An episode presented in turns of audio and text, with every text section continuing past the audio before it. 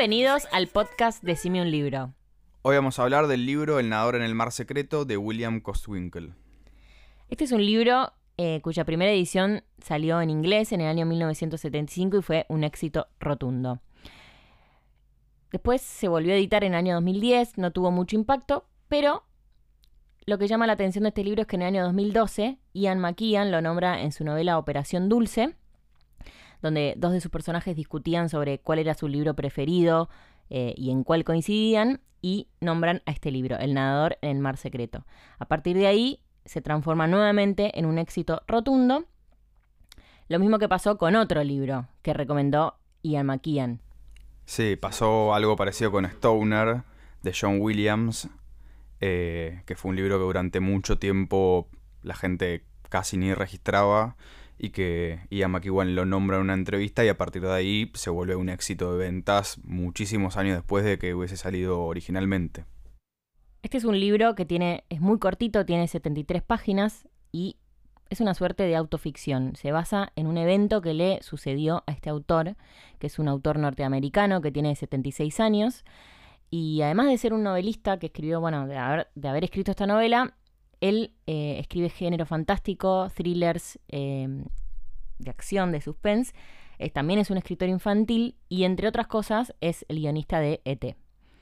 Sin embargo, El nadador en el mar secreto supone un hecho aislado en el medio de esta producción eh, bibliográfica que él tiene. Acá en Argentina lo publicó China Editora, que es una editorial independiente que arrancó en el 2013 y la particularidad que tiene es que está traducido por eh, Caterina Agostiza, que es la editora eh, que se encargó, y eso le da como una particularidad bastante diferente a otras ediciones, porque de alguna manera el lenguaje y el vocabulario que usa es más cercano a, a lo que nosotros escuchamos en el día a día.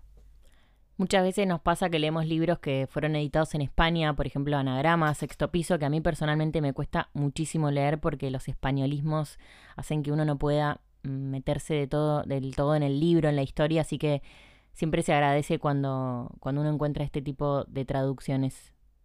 Bueno, la trama de, mm, de este libro es básicamente, eh, es una pareja que está casada hace 10 años, que están por tener un hijo, y esta historia transcurre en tres días, desde que la mujer empieza a tener contracciones y van los dos al hospital, hasta que finalmente eh, terminan enterrando a su hijo que nace muerto. Con respecto al título del libro, el autor usa mucho la metáfora del agua y del mar para referir a diferentes cuestiones que van surgiendo a lo largo del relato. De hecho, el título específicamente habla del título en la página 33, dice, de pronto se acordó del bebé, el pequeño nadador en el mar secreto. Y todo el tiempo usa analogías, por ejemplo, las algas, las olas, el mar como algo eh, oscuro muchas veces, como algo revoltoso, cuando salen de las olas con la mujer, ah, cuando transcurrió algo, no sé, cuando está pariendo, este, de la marea que los arrasa, una vez más, las tormentas, eso es bastante interesante porque en un montón de, de pasajes del libro hace analogías con el mar. En un momento habla para metaforizar el sufrimiento como de una ola que golpea constantemente un acantilado como algo que se repite y que todo el tiempo vuelve y está en ese punto muy bien logrado ese recurso. Sí, está bueno que también el, el, título del libro tenga que ver con esto, pero de una manera no trágica, pero bueno, eh, que nada en el mar, digamos que sería el vientre de su madre. Pero bueno, todo el tiempo habla del océano del dolor, em, el viento del mar que convierte el agua en tremendas olas, la tormenta, constantemente, en un momento habla de, digamos, la caja, esta caja pequeña de madera que flotaba en el mar. Así que estas analogías se ven a lo largo de todo el libro y resulta más que interesante. Lo que tiene de bueno este libro es que al final, en la edición esta, incluyeron una nota final donde explican un poco el contexto y el momento histórico donde surgió el libro, cómo fue la edición, presentan un poco al autor. Y a diferencia de otras ediciones donde quizás eso lo incluyen en el prólogo y me parece que terminan sesgando la lectura que uno puede hacer del texto eh, o, algunos sentidos que uno quizás no le daría, si eso se incluye al principio, a mí personalmente no me parece lo mejor. A mí tampoco, de hecho, en general no leo los prólogos, así como no leo las contratapas porque también te spoilean todo. Los prólogos creo que también deberían estar al final y como no deberían sugestionarte tanto la lectura. Así que punto para, para China Editora que incluye todo esto al final de, de la novela. Sobre todo en este libro me parece que mm, no es menor que eh, uno no cuente con tanta información por el estilo que tiene y por la estructura en la que está escrita, me parece que, eso está buenísimo. Sí, que de hecho si te cuentan de qué se trata, no tiene, pierde sentido el libro. Así que, mm, bueno, la, la contratapa no dice nada sobre la trama. Como bien dijimos eh, cuando presentamos este podcast, a Rafa y a mí no nos gustan exactamente los mismos libros, pero en este coincidimos al 100%. Nos encantó a los dos. Este fue el libro eh, elegido para el octavo encuentro del Club de Lectura Adul. Rafa no participó de ese encuentro, pero lo leyó más tarde. Yo se lo recomendé a todo el mundo. La verdad que es un libro espectacular que, disfrutamos muchísimo. Sí, de hecho creo que los dos se lo hemos recomendado a otra gente y en general a todo el mundo le gusta creo que es, un libro difícil eh, que no te toque en algún punto, más allá de cuánto después te pueda gustar. Sí, creo que a nadie no le gusta. Puede ser que mm, te llegue más, menos, que, bueno, te genere lo que te genere, pero es un libro realmente excelente. Eh, además, es un libro que trata un montón de temas. Es muy cortito, es conciso, pero trata muchísimos temas.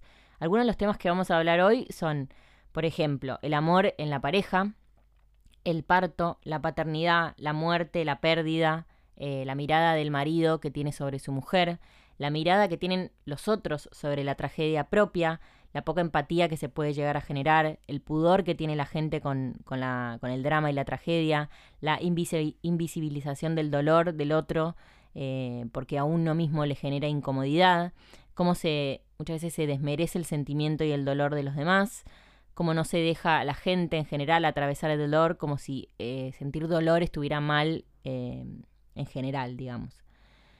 Por otro lado, este libro trata el tema de la resignación, de la aceptación ante un hecho doloroso. Y por último, eh, cómo es la literatura como camino a curar heridas, ya, heridas perdón, ya sea como escritor o como lector. Me parece que este libro tiene un estilo bastante particular porque toca un tema muy difícil y tiene contenidos bastante duros, pero al mismo tiempo es muy sobrio y, casi aséptico en el estilo particular que tiene.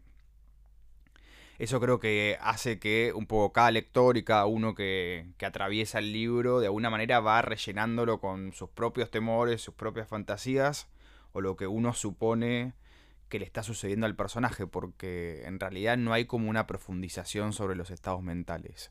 No se describen tanto las emociones, sino que se van describiendo como paso a paso lo que le va sucediendo, sobre todo al personaje principal, y algo que después cada uno va como fantaseando de alguna manera. Eso yo lo noté charlando con otra gente que leyó el libro, como de alguna manera cada uno fue haciendo una lectura, una interpretación distinta de lo que va pasando.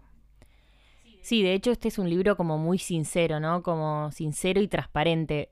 También el tema que trata es tan duro que tampoco hace falta aclarar que el personaje está triste, porque eso es obvio, pero todas las descripciones que hace eh, a una lo, las llevan a ese lugar, a estar al lado de él y de ella, eh, porque él también hace muchas descripciones de su mujer y cómo su mujer siente el dolor y cómo él la ve sentir el dolor, que, que bueno, a mí me gustaron mucho cómo él la ve, como la mirada que tiene él sobre ella, más allá de que esté centrado en, el dolor del padre, digamos.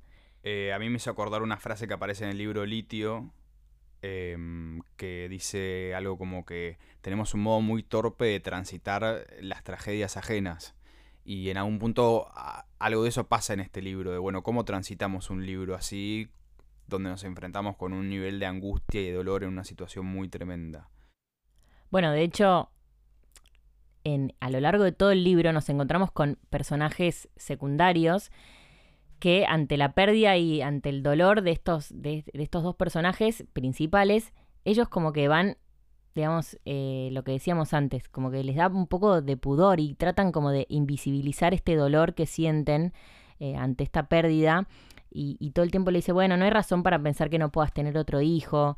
Eh, y, el personaje principal como que ante, ese, ante, ese, ante esa frase se siente como aturdido. Y él lo dice, se siente aturdido porque dice, se creyó que eso era lo que, lo que estaba en juego, nuestro deseo de tener un hijo, cualquier hijo, no este hijo en particular, que caminaba en, la carretera junto a nosotros.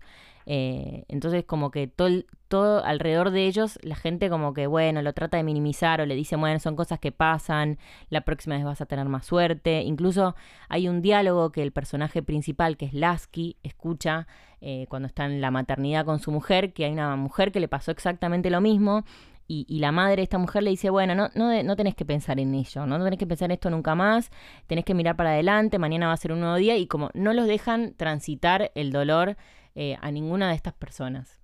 También hay algo que me parece que da cuenta de la genialidad de este autor y de este libro, que es la capacidad de transformar en algo bello o en estéticamente agradable, eh, cuando en realidad se trata de una tragedia o algo muy, muy difícil que creo que es algo que sucede en grandes libros. A mí me hizo acordar en un punto al libro Lolita, que también siempre generó mucha esa discusión, que en realidad está contando una situación muy tremenda, un abuso, pero estéticamente es muy agradable y uno incluso termina identificándose o empatizando un poco con un personaje que en otra situación o en otra descripción uno quizás le generaría más rechazo.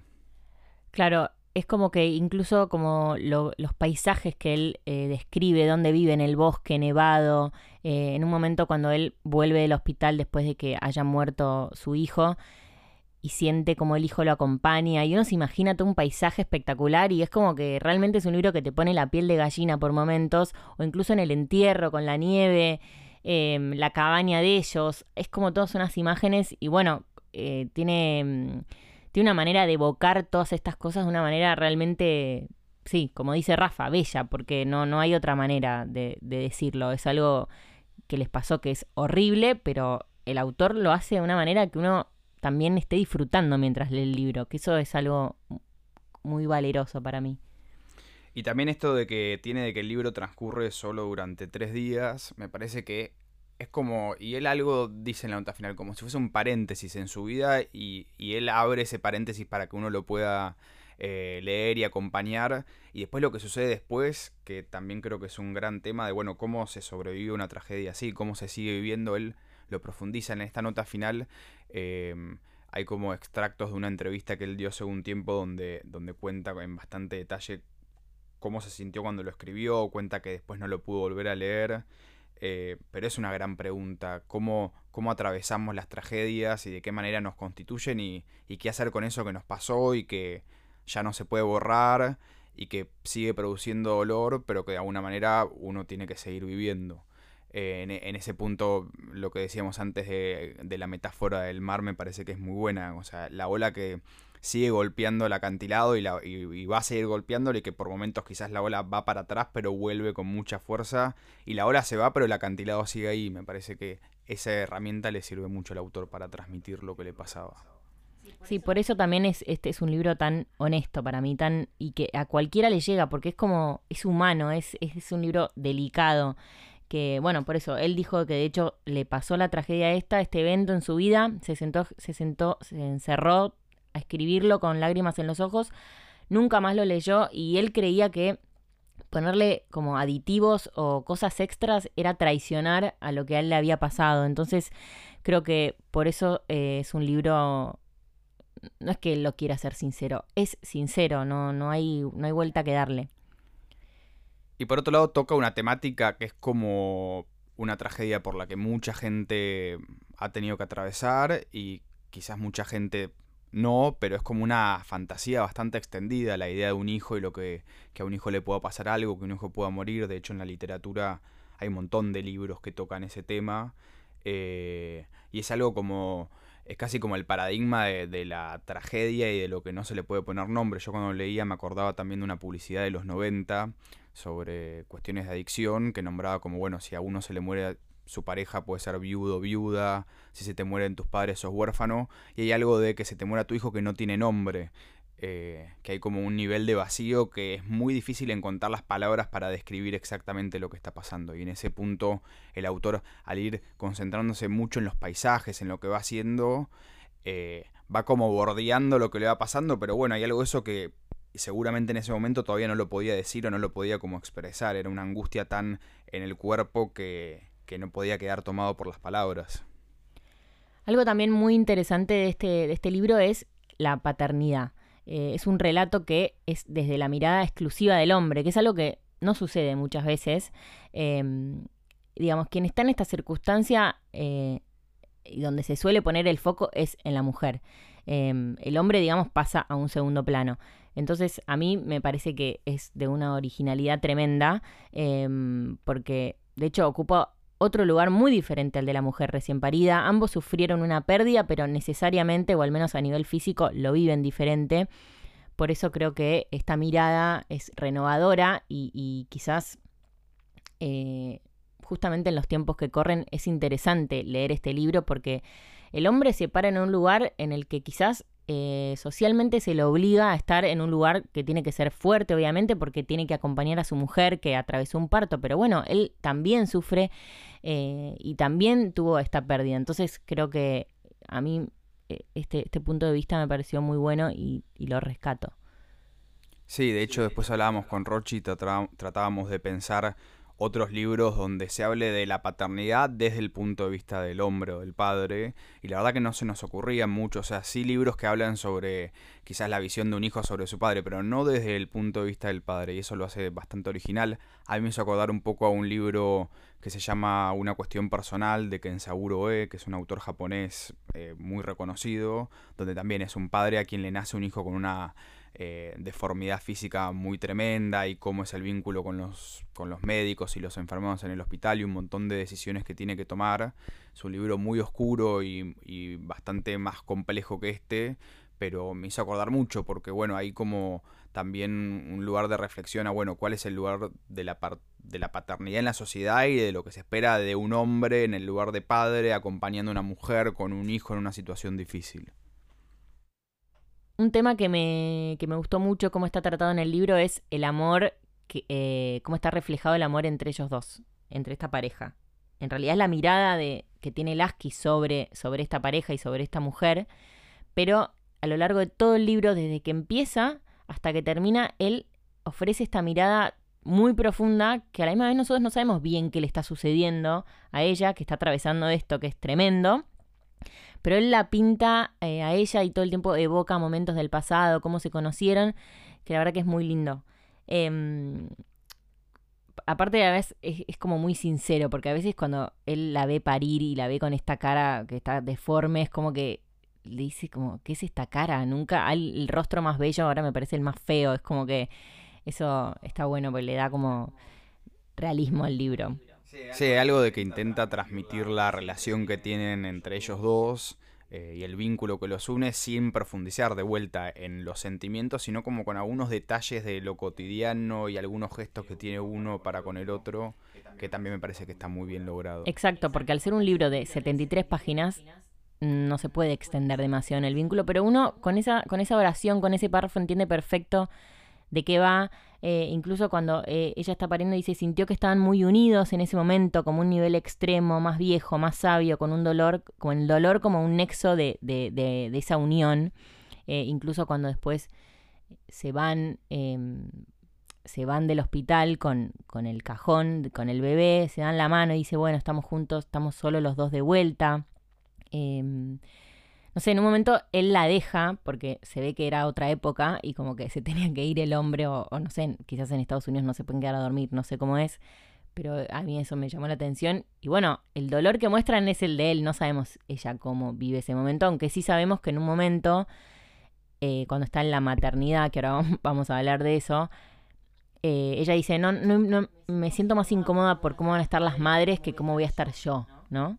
Eh, sí, también hay algo de él que casi como si, a menos a mí me, me transmitió de como si no pudiese tener lugar para desmoronarse porque tiene que ocuparse de un montón de cuestiones muy concretas, que también es bastante terrible porque eh, desde ir a anotar al bebé muerto en el hospital, ir a comprar eh, las cosas para armar el cajón, manejar a lo de un vecino para pedirle una cosa y también lo describe. En un momento dice algo como, bueno, voy siguiendo momento a momento, o sea, un momento nace, muere y sigue con el otro y como que no se puede detener mucho porque si tuviese que profundizar quedaría bastante desarmado. Sí, que de hecho es un poco lo que hablábamos antes. Ese es un poco el lugar que le toca al hombre. Así como a la mujer le toca eh, atravesar quizás el dolor más físico. El emocional está claro que lo tienen los dos, pero a la mujer le toca el físico.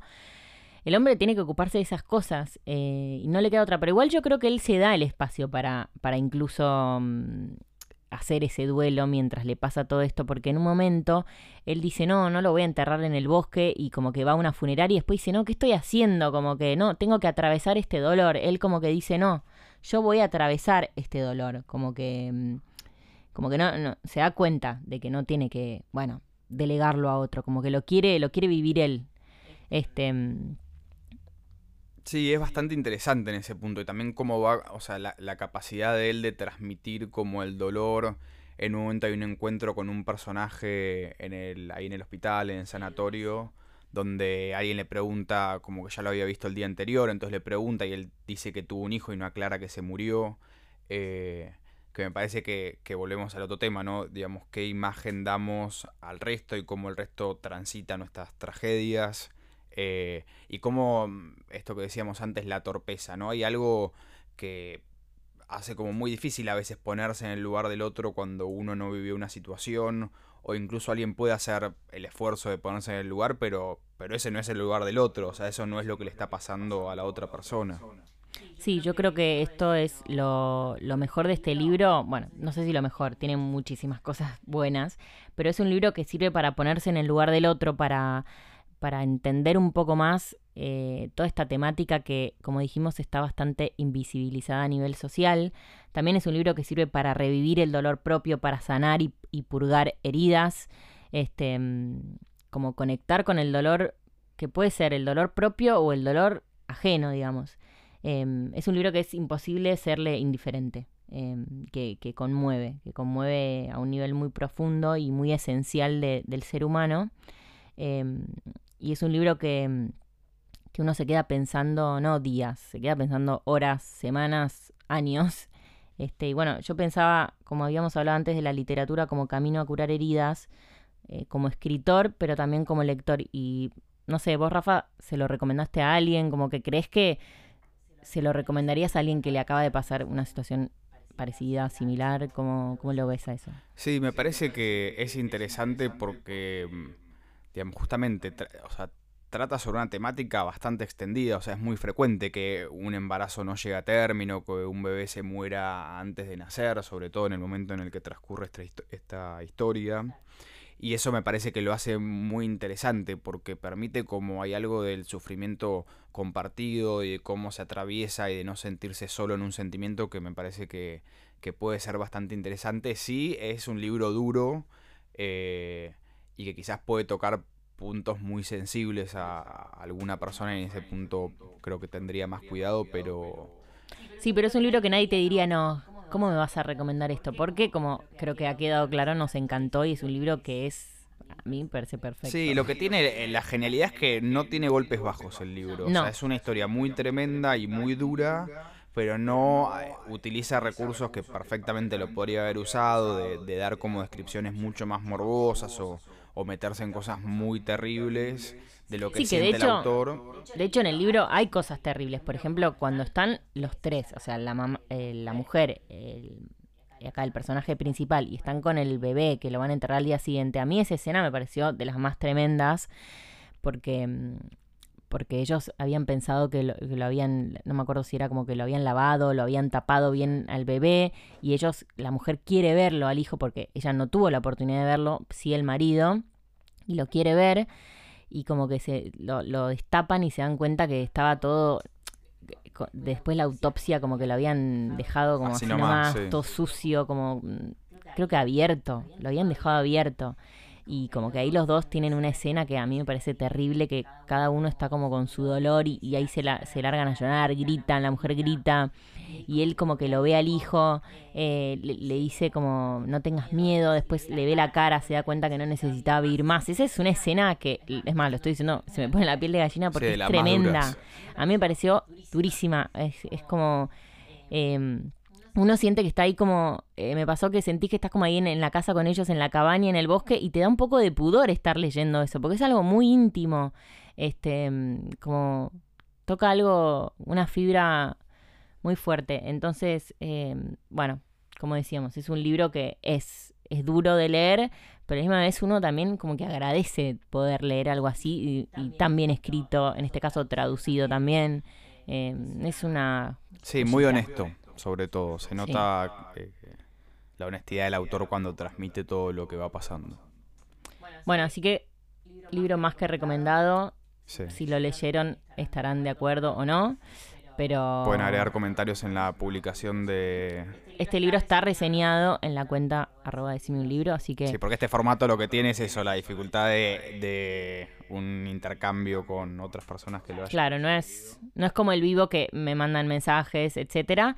Eh, tampoco es como la reseña. La idea acá es eh, contar absolutamente de qué se trata el libro, el final, todo. Eh, hacer como un intercambio y que, y que este, este análisis que hacemos entre los dos todos lo puedan escuchar. Así que les agradecemos por habernos escuchado. Esperamos que les haya gustado nuestra conversación sobre este libro. Y nos vemos en el próximo capítulo.